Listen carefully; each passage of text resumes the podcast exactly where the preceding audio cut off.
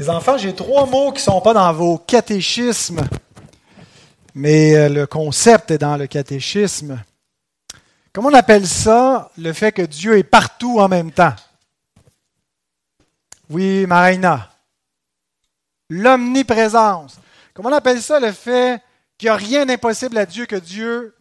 Non, c'est pas celle-là d'abord. C'est comment on appelle ça, le fait que Dieu sait tout. Que Dieu sait toutes choses, qu'il n'y a rien qui lui est caché. Mère l'omniscience. Et finalement, comme on appelle ça, le fait que Dieu peut faire tout, qu'il n'y a rien d'impossible. Calvaire, l'omnipotence. Ben, ce n'est pas ces mots-là que vous avez quand vous étudiez les questions, les questions 10, 11, 12, 13. Mais euh, c'est ça que ça veut dire. Où est Dieu? Dieu est partout. Est-ce qu'il y a quelque part qu'on peut aller où Dieu n'est pas? Il y a même des fois, on entend dire chez les évangéliques, le seul endroit où Dieu n'y est pas, c'est en enfer. Est-ce que c'est vrai? Ah non, la Bible dit qu'il est même dans le séjour des morts, c'est le Sheol, et que si on descend dans le Sheol, il est même là. Il est là en jugement, par exemple. Il n'est pas là euh, de façon favorable, mais c'est la présence de Dieu qui est quelque chose de terrifiant pour ceux qui sont dans le séjour des morts. Est-ce qu'il y a un endroit qu'on peut aller à l'autre bout de l'univers? Vous savez comment c'est grand l'univers? Est-ce qu'on peut s'éloigner quelque part de la face de Dieu? Impossible. Comment est-ce que Dieu peut être partout présent en même temps? Avez-vous pensé à ça? Comment est-ce qu'il peut être présent partout en même temps? Est-ce qu'il est vraiment présent? Oui, Nathan? Parce que c'est Dieu. Ben oui, c'est une bonne réponse. Parce que c'est Dieu. Mais Dieu, il n'est pas matériel. Comment est-ce qu'il peut être dans l'espace? Il n'y a pas de corps, qu'on vous m'avez dit la semaine dernière, Dieu n'a pas de corps comme moi. Ben, c'est justement parce que Dieu n'est pas de la matière, parce qu'il n'est pas physique, qu'il peut être partout dans tout l'espace physique. C'est pas seulement parce que Dieu est, présent par sa, son omniscience, puis il sait tout ce qu'il y a partout. C'est qu'il est présent. Le fait que Dieu n'est pas, pas limité par l'espace, il ne peut pas être contenu, il ne peut pas être euh, dépassé par l'espace. Il remplit tout l'espace. L'espace ne peut pas être plus grand, plus grande que Dieu. Donc Dieu est partout en même temps. Euh, il est partout, pas seulement, il n'est pas seulement partout dans l'espace physique, il est partout dans le temps en même temps, parce que l'omniprésence de Dieu, c'est spatial, mais c'est aussi temporel. Il est autant dans le passé, dans le présent que dans le futur, parce que pour lui, il n'y a pas de temps. Hein. Il est infini dans les deux sens, infini spatialement et infini temporellement. Il n'est pas limité, il, remplit tout ce qui est fini dans l'espace et dans le temps. Alors c'est quand même assez, assez fabuleux, assez renversant quand on commence à réfléchir à ces concepts de l'infinitude ou l'infinité divine. Les enfants, je continue avec vous pour commencer mon message. Comment s'appelait Abraham? Ah, D'abord, qui est Abraham? Que quelqu'un sait qui est Abraham. Le père de la foi. Mais ça, ce n'est pas un enfant qui a dit ça. Il avait la voix. Il est peut-être muet avant le temps, cet enfant-là. On te pardonne, euh, Louis. Alors, qui est Abraham, les enfants? Est-ce que vous connaissez l'histoire d'Abraham? Avez-vous lu euh, dans, la, dans quel livre de la Bible on retrouve le récit d'Abraham? Dans l'Apocalypse? Dans quel livre de la Bible, les enfants, on retrouve Abraham? Oui, mère. Hein? Genèse. Donc, est-ce que c'est avant Jésus ou après Jésus, ça? Avant Jésus, voilà. Abraham, il est, loin en arrière. On dit le père de la foi, mais c'est aussi avec lui que Dieu fait alliance pour... Euh, c'est tous ses descendants qui sont le peuple d'Israël. Mais maintenant, Abraham, c'est pas toujours appelé Abraham. Est-ce qu'il y a un enfant ici qui sait comment Abraham s'appelait avant de s'appeler Abraham? Oui, mère? Non, il s'appelait Jean-Guy. Mais je ne peux pas te donner trois bonnes réponses, mais oui, il s'appelait Abraham. OK, ça veut dire quoi, Abraham? Est-ce que c'est toi, Christophe, qui dit les réponses dans l'oreille? Non. Ah, là, là est-ce qu'il y, a personne qui sait, ça veut dire quoi? Abraham puis Abraham. Pourquoi est-ce que Dieu change son nom? Oui, Johan, je te permets, même si tu n'es pas un enfant.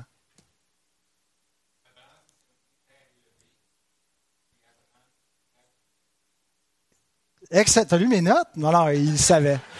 C'est très bien, c'est exactement ça que j'ai. Donc, Abraham, père élevé, et euh, Abraham, père d'une multitude, parce que Dieu a dit qu'il ferait sortir une multitude de peuples, de nations, même de rois de lui. Ça veut dire qu'Abraham avait vraiment beaucoup de fils. Hein? S'il est père d'une multitude, il était déjà un père élevé, puis là, il va devenir père d'une multitude. Savez-vous, il y avait combien de fils à ce moment-là, Abraham? Il n'avait pas un. Pas un fils, et pourtant il est appelé Père élevé, Père d'une multitude, mais il n'y avait pas un fils. Alors comment est-ce que Dieu peut l'appeler Père d'une multitude? Ben, parce qu'il va devenir le Père du Messie. Le Père par qui, c'est-à-dire en devenant Père du Messie, par le Messie, il va devenir Père d'une multitude, et c'est ce que nous allons voir ce matin. Et je vous invite à vous lever pour la lecture de la parole de Dieu.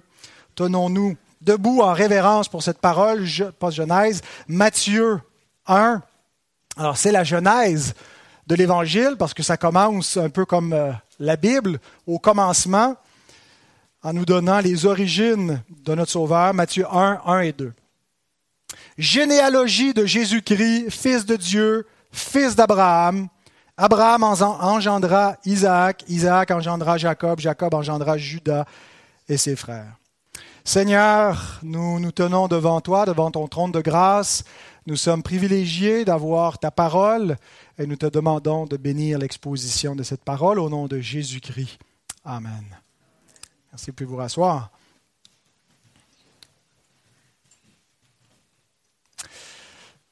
Alors Matthieu nous dit qu'il va nous donner la généalogie de Jésus, mais avant cela, il euh, identifie Jésus-Christ avec deux alliances. Avant de dénumérer la généalogie de Jésus, il commence par nous dire que Jésus est le fils de David et le fils d'Abraham. Et donc il rappelle, ce faisant, l'alliance davidique et l'alliance abrahamique. La semaine dernière, on a examiné l'alliance davidique l'aspect royal de la euh, messianité de Jésus, le fait qu'il descend de David et euh, que les promesses qui ont été faites à David et à sa postérité. Aujourd'hui, on va se concentrer sur l'alliance abrahamique. Il ne les prend pas dans l'ordre chronologique, il va à rebours.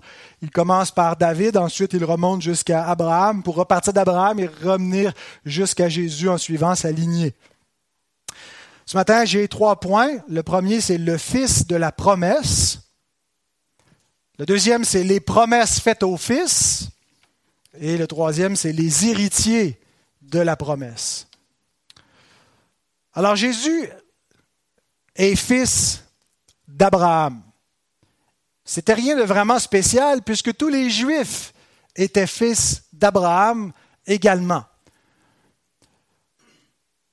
L'alliance abrahamique, donc c'est là où l'histoire du peuple d'Israël commence avec le père, le patriarche Abraham, euh, reposait sur une promesse, même plusieurs promesses, ou une promesse avec plusieurs aspects que, euh, qui, qui étaient contenus dans cette promesse pour Abraham et ses descendants.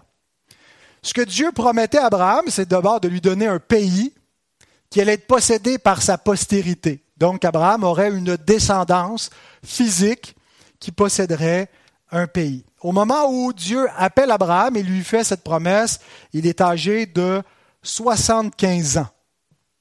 Quelques années après, euh, où Dieu a appelé Abraham, il lui a fait cette promesse, il ne voit toujours pas l'accomplissement de la promesse parce qu'il n'a toujours pas de fils. Alors, Abraham se dit, c'est sûrement par mon fils adoptif, mon serviteur Eliezer de Damas que Dieu va accomplir sa promesse. On lit dans Genèse 15, 2 et 3. Abraham s'adresse à l'Éternel et lui dit, Seigneur éternel, que me donneras-tu? Je m'en vais sans enfant, et l'héritier de ma maison, c'est Eliezer de Damas. Et Abraham dit, Voici, tu ne m'as pas donné de postérité, et celui qui est né dans ma maison sera mon héritier. C'est peut-être comme ça Dieu, que tu veux accomplir la promesse que tu m'as faite d'une postérité. Je n'ai pas une postérité directe, mais celui qui est né dans ma maison, c'est comme ma postérité, et c'est lui qui sera mon héritier. à ce moment-là, Dieu lui dit non. Ce n'est pas Eliezer qui sera la postérité promise, mais ce sera un fils sorti de tes entrailles. Et ta postérité va devenir aussi nombreuse que les étoiles qui sont dans le ciel, et elle va posséder le pays que je t'ai annoncé. Et le texte nous dit qu'Abraham crut à Dieu qui lui imputa à justice. Et à ce moment-là, Dieu coupe une alliance. C'est ce que le texte hébreu dit littéralement. Il coupa une alliance. Comment est-ce qu'il la coupe? Ben, En coupant des animaux par le milieu qu'il place un en face de l'autre. Abraham place une génisse, ainsi de suite, des oiseaux au milieu et Abraham s'endort euh, et Dieu passe au milieu des animaux coupés pour montrer que Dieu fait alliance et qu'il prend sur lui seul la responsabilité d'accomplir la promesse qu'il a faite à Abraham à ce moment-là. Quelques années plus tard, Abraham n'a toujours pas de fils. Sa femme lui dit, ben, peut-être qu'en allant vers ma servante, Agar, tu pourrais avoir un fils qui soit en quelque sorte le nôtre, euh, qui devienne, euh, qui, soit le fils sorti de tes entrailles. Abraham écoute la voix de sa femme, et c'est ce qu'il fait. Il va vers Agar, qui lui enfante un fils qui va s'appeler Ismaël. Et probablement que dans l'esprit d'Abraham, il se disait pendant un laps de temps que Dieu avait accompli sa promesse, que Ismaël était le fils sorti de ses entrailles et que c'est par lui qu'allait venir la bénédiction promise et que c'était les fils d'Ismaël qui allaient devenir cette grande postérité qui allait posséder le pays. Mais voilà qu'à l'âge de 99 ans, Dieu visite à nouveau Abraham à ce moment-là, il s'appelait encore Abraham, mais c'est là, à 99 ans, que Dieu change son nom et qui lui dit, dorénavant, tu ne seras plus appelé Abraham, mais Abraham, qui va être un père de multitudes et qui lui donne le signe de la circoncision, qu'il doit donc circoncire sa postérité, et qui lui annonce que ce n'est pas par Ismaël que viendra la promesse, mais que non seulement le fils sera sorti de ses entrailles, mais sera né de Sarah, qui à ce moment-là était elle-même âgée de 89 ans. Vous savez quelle fut la réaction d'Abraham? Il se roula par terre. Ça dit qu'il tomba sur son visage et qu'il il rit. Hein, il était crampé. Il trouvait ça pas mal drôle, l'idée qu'un centenaire enfanterait encore un fils de sa femme qui n'était pas jeune jeune non plus.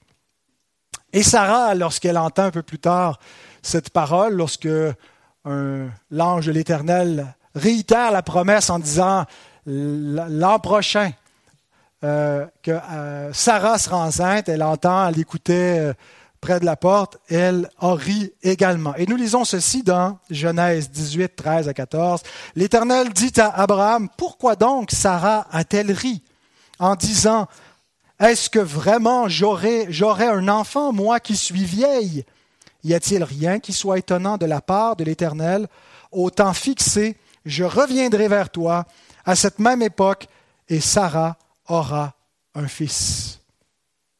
Dieu voulait montrer que c'était vraiment lui qui allait lui donner un fils. D'abord, ils avaient été stériles, Sarah avait été stérile toute sa vie, et qui plus est, ils sont plus en âge d'avoir des enfants. Hein, elle a passé l'âge de la, ménopause, euh, ils n'ont plus de possibilité d'avoir des, des enfants.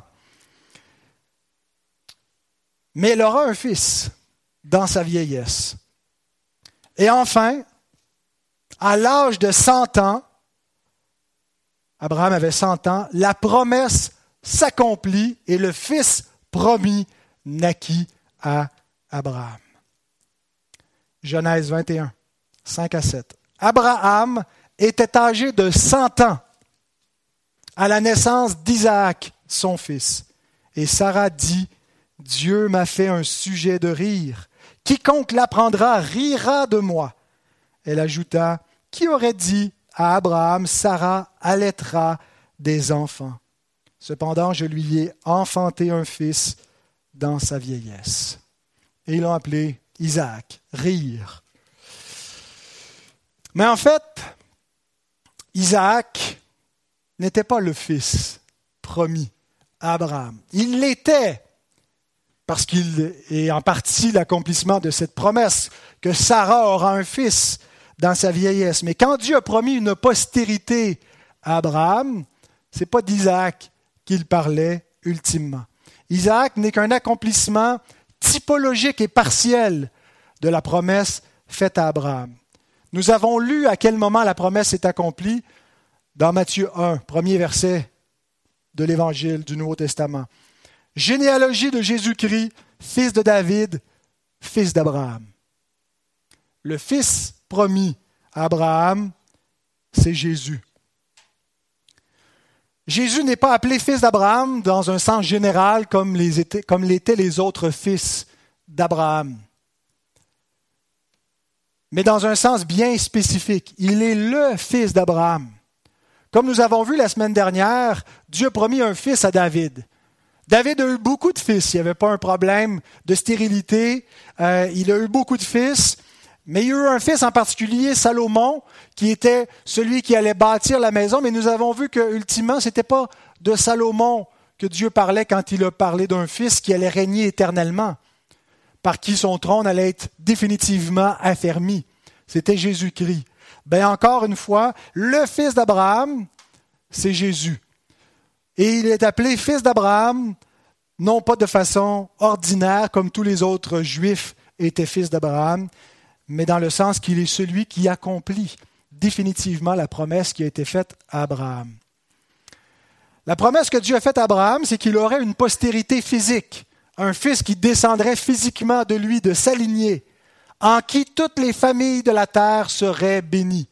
Le fils qui serait la source de bénédiction non seulement pour les descendants d'Abraham, le peuple juif, mais des gens qui ne sont pas des descendants d'Abraham, des païens, des nations, qui seraient bénis dans la postérité d'Abraham. Et ce n'est pas Isaac qui a été cette bénédiction pour les familles de la terre.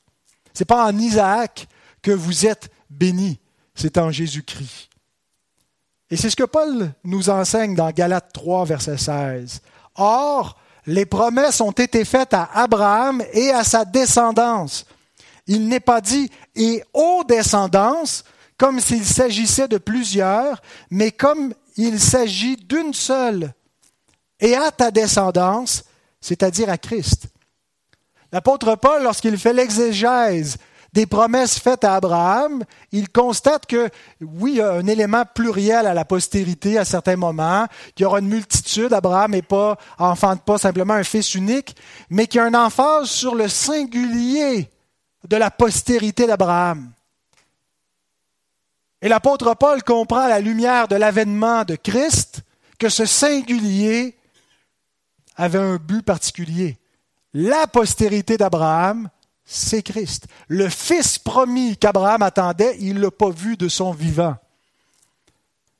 C'est Jésus. Et ce Fils, il a reçu des promesses. Dieu a fait des promesses à Abraham et à sa postérité. Donc Dieu fait des promesses à Christ. Deuxième point, les promesses faites au Fils.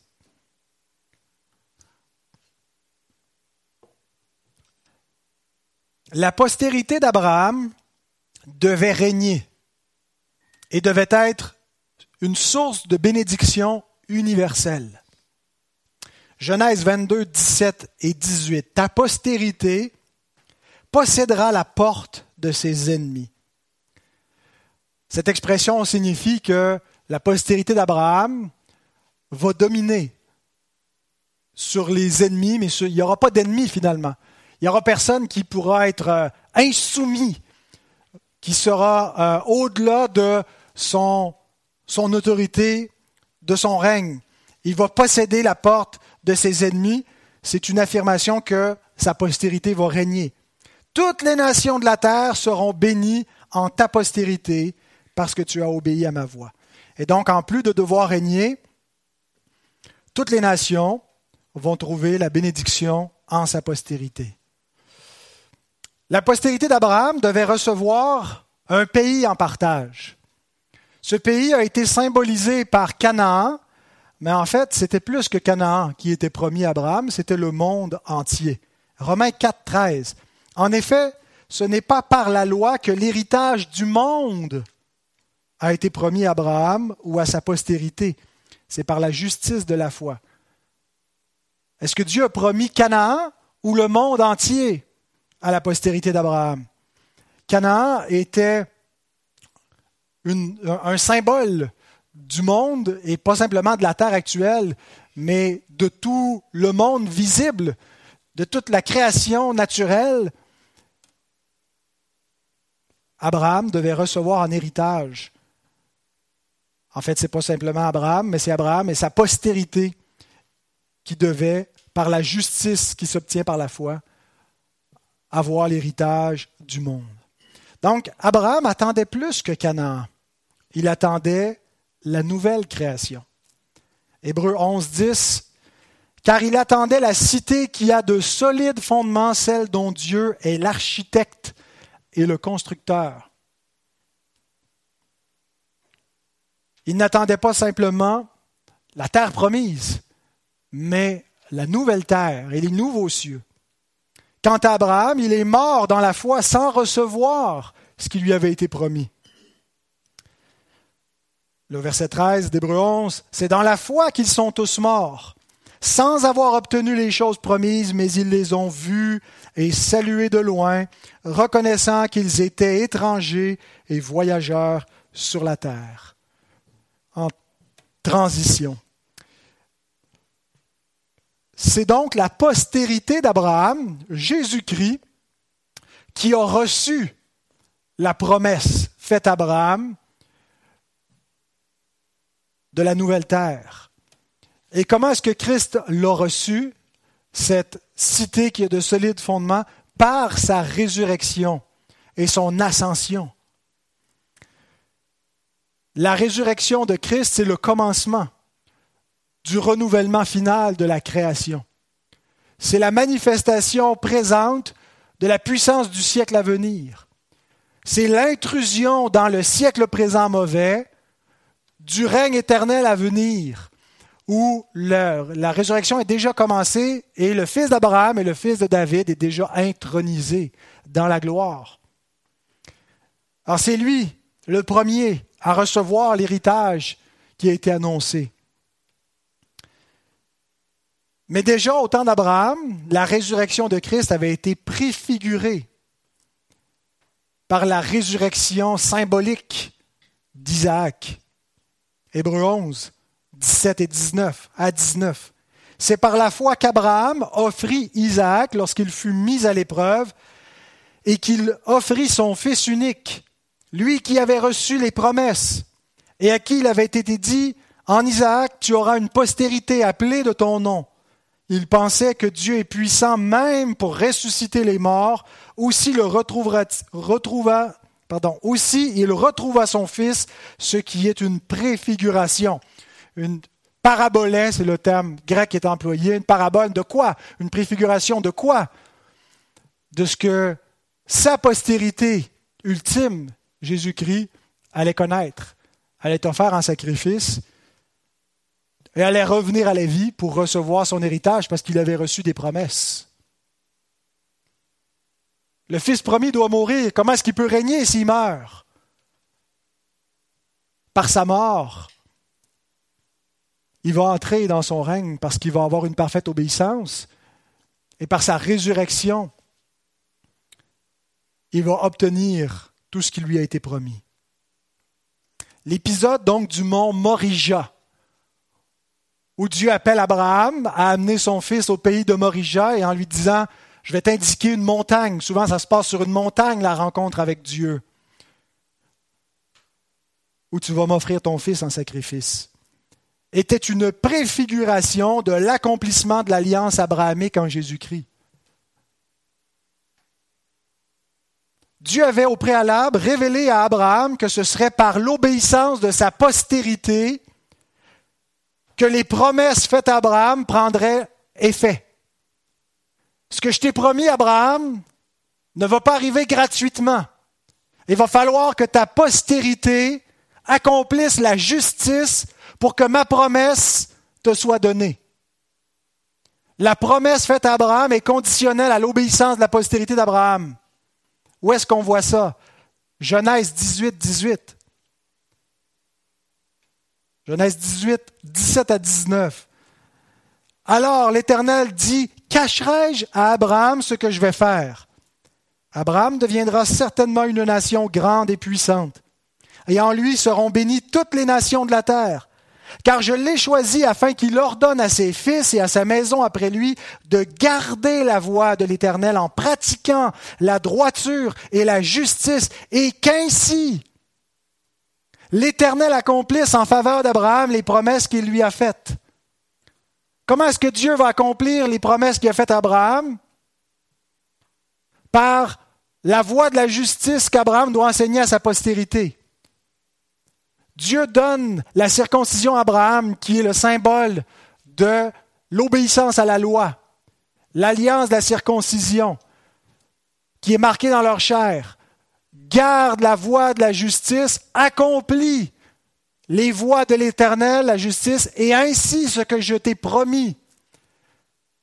Cette nouvelle création et cette bénédiction pour toutes les familles de la terre qui viendront se placer sous ta postérité aura son accomplissement. Donc, par l'accomplissement de la justice, c'est-à-dire de la loi, la loi devait être accomplie pour que la promesse prenne effet.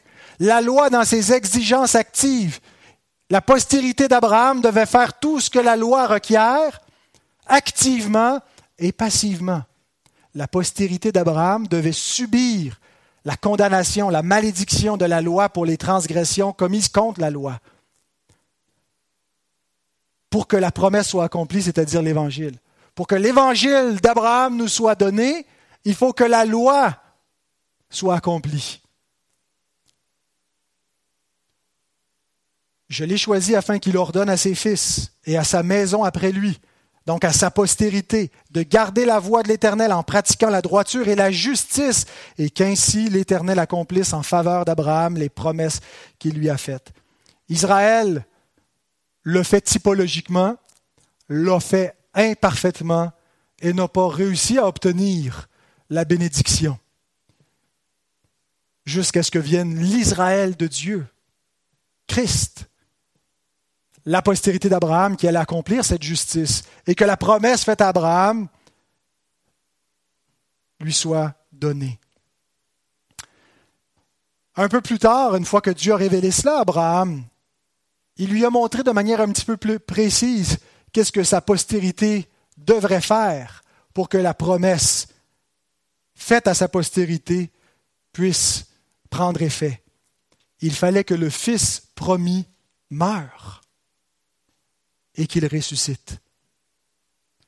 Genèse 22, 1 à 8. Après ces choses, Dieu mit Abraham à l'épreuve et lui dit, Abraham. Et il répondit, Me voici. Dieu dit, Prends ton fils, ton unique, celui que tu aimes, Isaac, va-t'en au pays de Morija, et là, offre-le en holocauste sur l'une des montagnes que je te dirai. Abraham se leva de bon matin, scella son âne et prit avec lui deux serviteurs et son fils Isaac. Il fendit du bois pour l'Holocauste et partit pour aller au lieu que Dieu lui avait dit. Le troisième jour, Abraham, levant les yeux, vit le lieu de loin. Et Abraham dit à ses serviteurs, Restez ici avec l'âne moi et le jeune homme, nous irons jusque-là pour adorer et nous reviendrons auprès de vous. Quand vous lisez l'Épître aux Hébreux qui vous dit qu'Abraham avait résolu d'obéir en son cœur à Dieu parce qu'il était convaincu que Dieu le ramènerait d'entre les morts, je pense que c'est là que l'auteur de l'Épître aux Hébreux prend cela. Abraham affirme qu'il va revenir avec son fils vivant. Il croit que ce fils qui a reçu les promesses doit vivre. Alors s'il meurt, puisque Dieu lui a promis que toutes les, les familles de la terre seraient bénies en sa postérité, pour que Dieu soit fidèle à sa parole, il faut que son fils ressuscite. Abraham croyait que son fils reviendrait vivant avec lui. Abraham prit le bois pour l'Holocauste et le chargea sur son fils Isaac. Je ne sais pas si nous avons ici une image, une préfiguration de Christ qui porte sa croix. Mais nous avons un fils qui porte le bois sur lequel il va être immolé. Le chargea sur son fils Isaac et porta dans sa main le feu et le couteau, et ils marchèrent tous deux ensemble. Alors Isaac, parlant à Abraham, son père, dit Mon père. il répondit Me voici, mon fils. Isaac reprit Voici le feu et le bois. Mais où est l'agneau pour l'Holocauste? Abraham répondit Mon fils, Dieu se pourvoira lui-même pour l'Holocauste. Et ils marchèrent tous deux ensemble.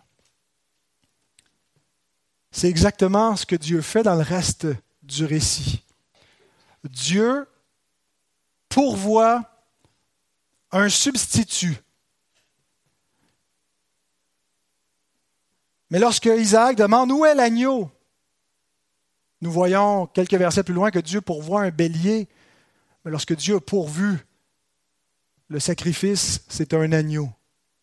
L'agneau qui ôte le péché du monde. Romains 8, 32. Lui, pas Abraham, mais Dieu, qui n'a point épargné son propre Fils, mais qui l'a livré pour nous tous, comment ne nous donnera-t-il pas aussi toute chose avec lui? Abraham a pu épargner son Fils parce que Dieu n'a pas épargné le sien. Vous et moi qui croyez en la postérité d'Abraham sommes épargnés parce que Christ n'a pas été épargné.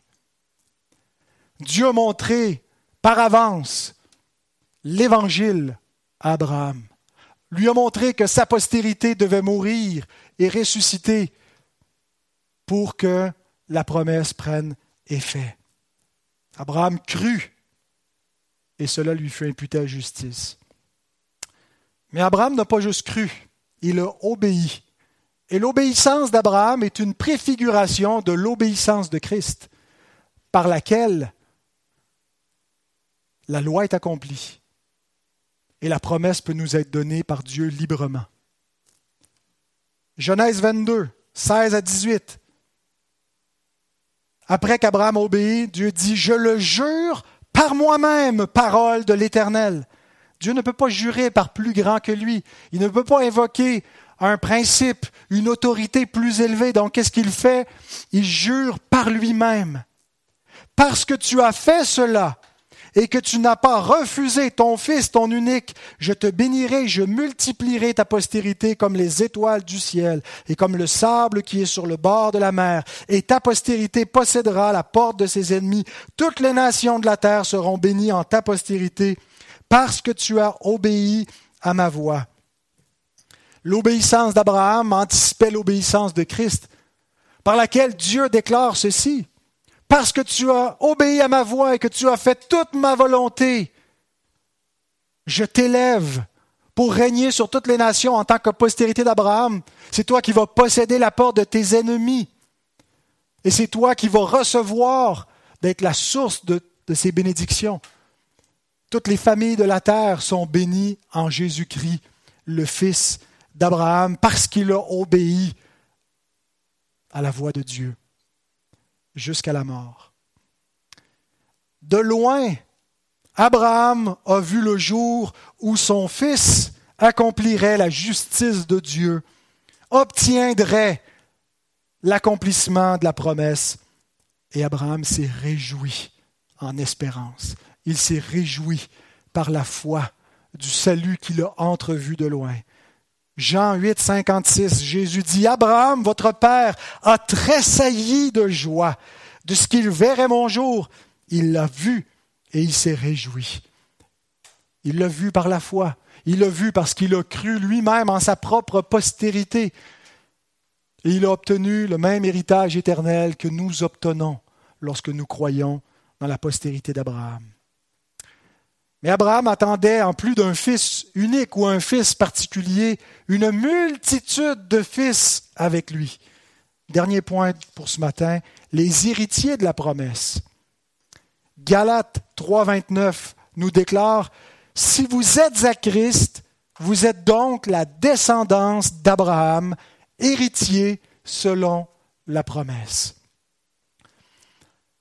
Il y a un sens où la postérité d'Abraham est au singulier, qu'elle concerne Christ spécifiquement et exclusivement. Mais en devenant homme, Christ s'unit à nous. Le Fils de Dieu participe au sang et à la chair afin de délivrer, de secourir la postérité d'Abraham, les autres fils d'Abraham, ses frères, ceux qu'il n'a pas honte d'appeler ses frères.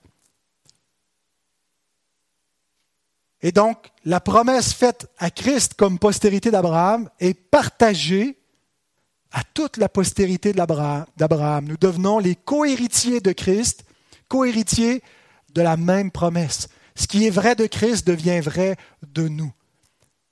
Cela nous est imputé gratuitement lorsque nous croyons en lui. Abraham a une double postérité. Abraham avait une postérité physique, des descendants physiques,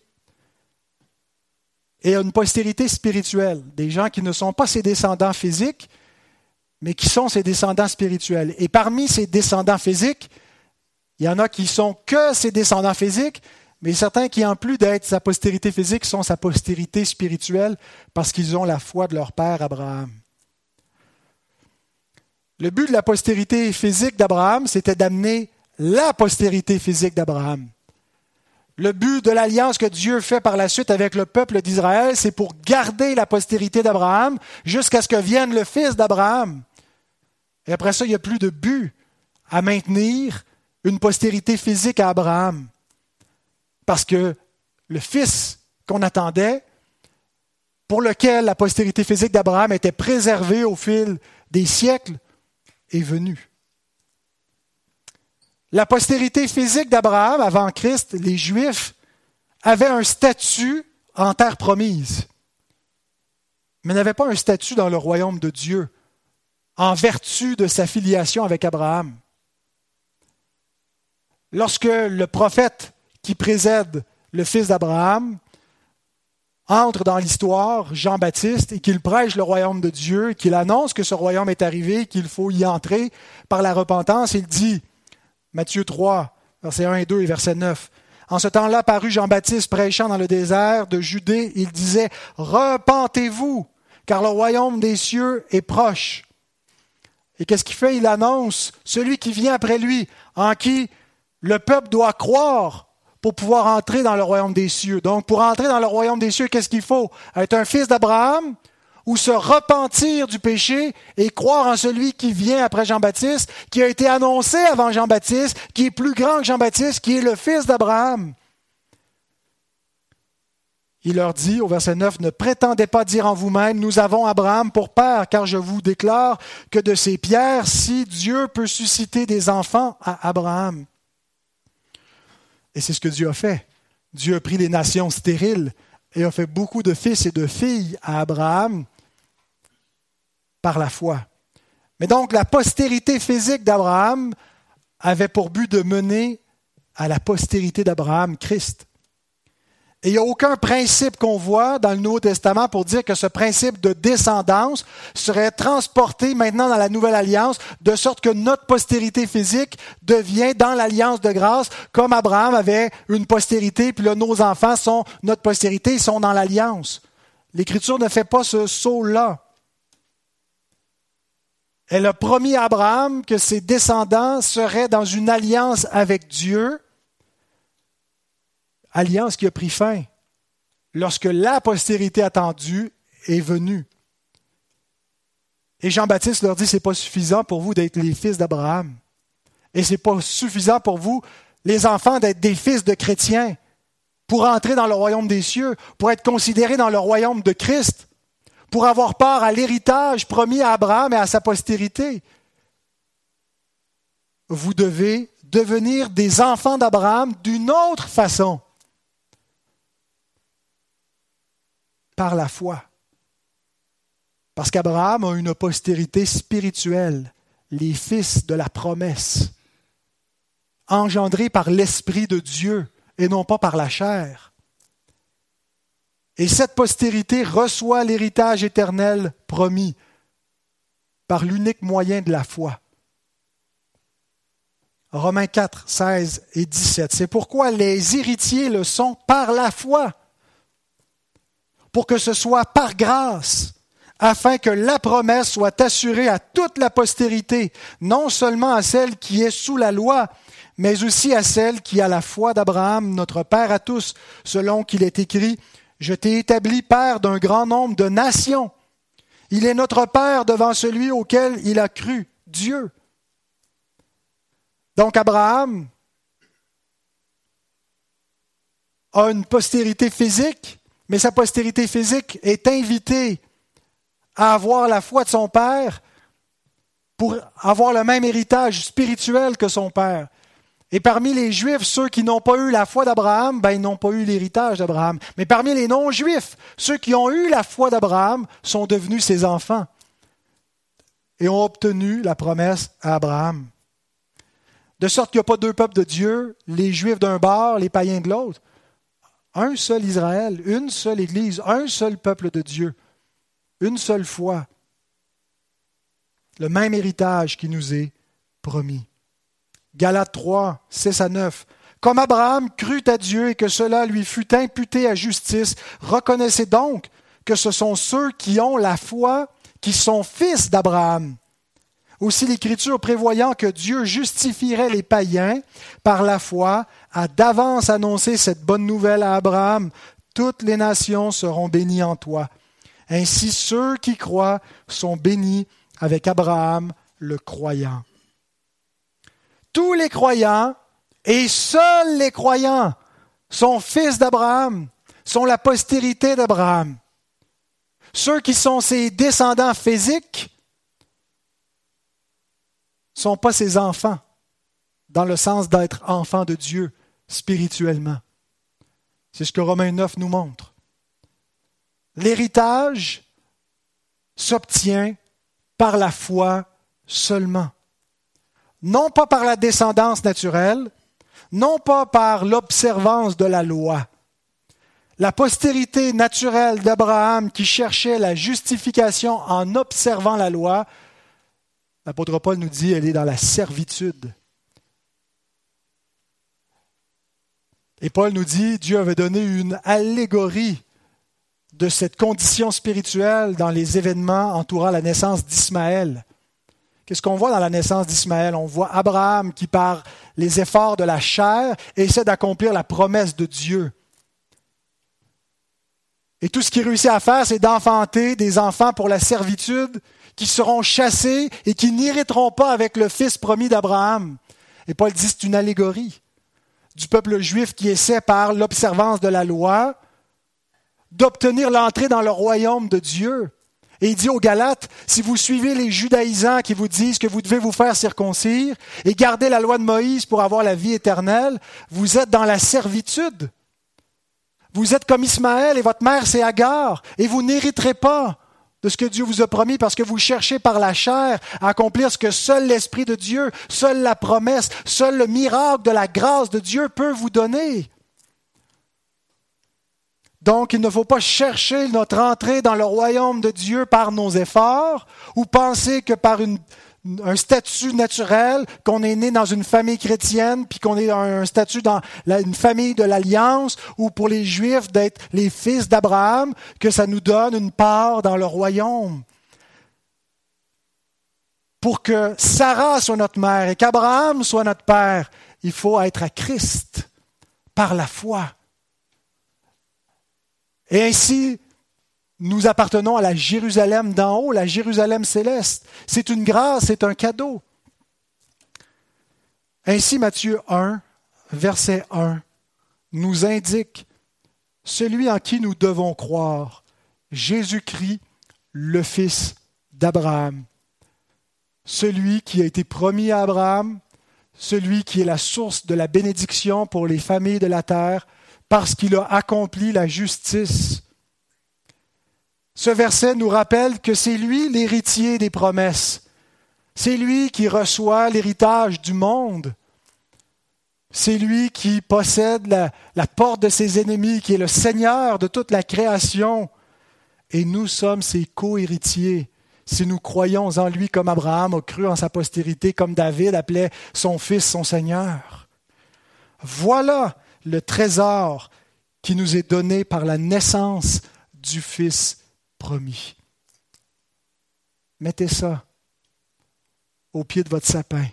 Mettez ça dans votre cœur, dans vos fêtes de Noël. Savourez cette espérance, savourez cet héritage, ce trésor dans cette période des fêtes.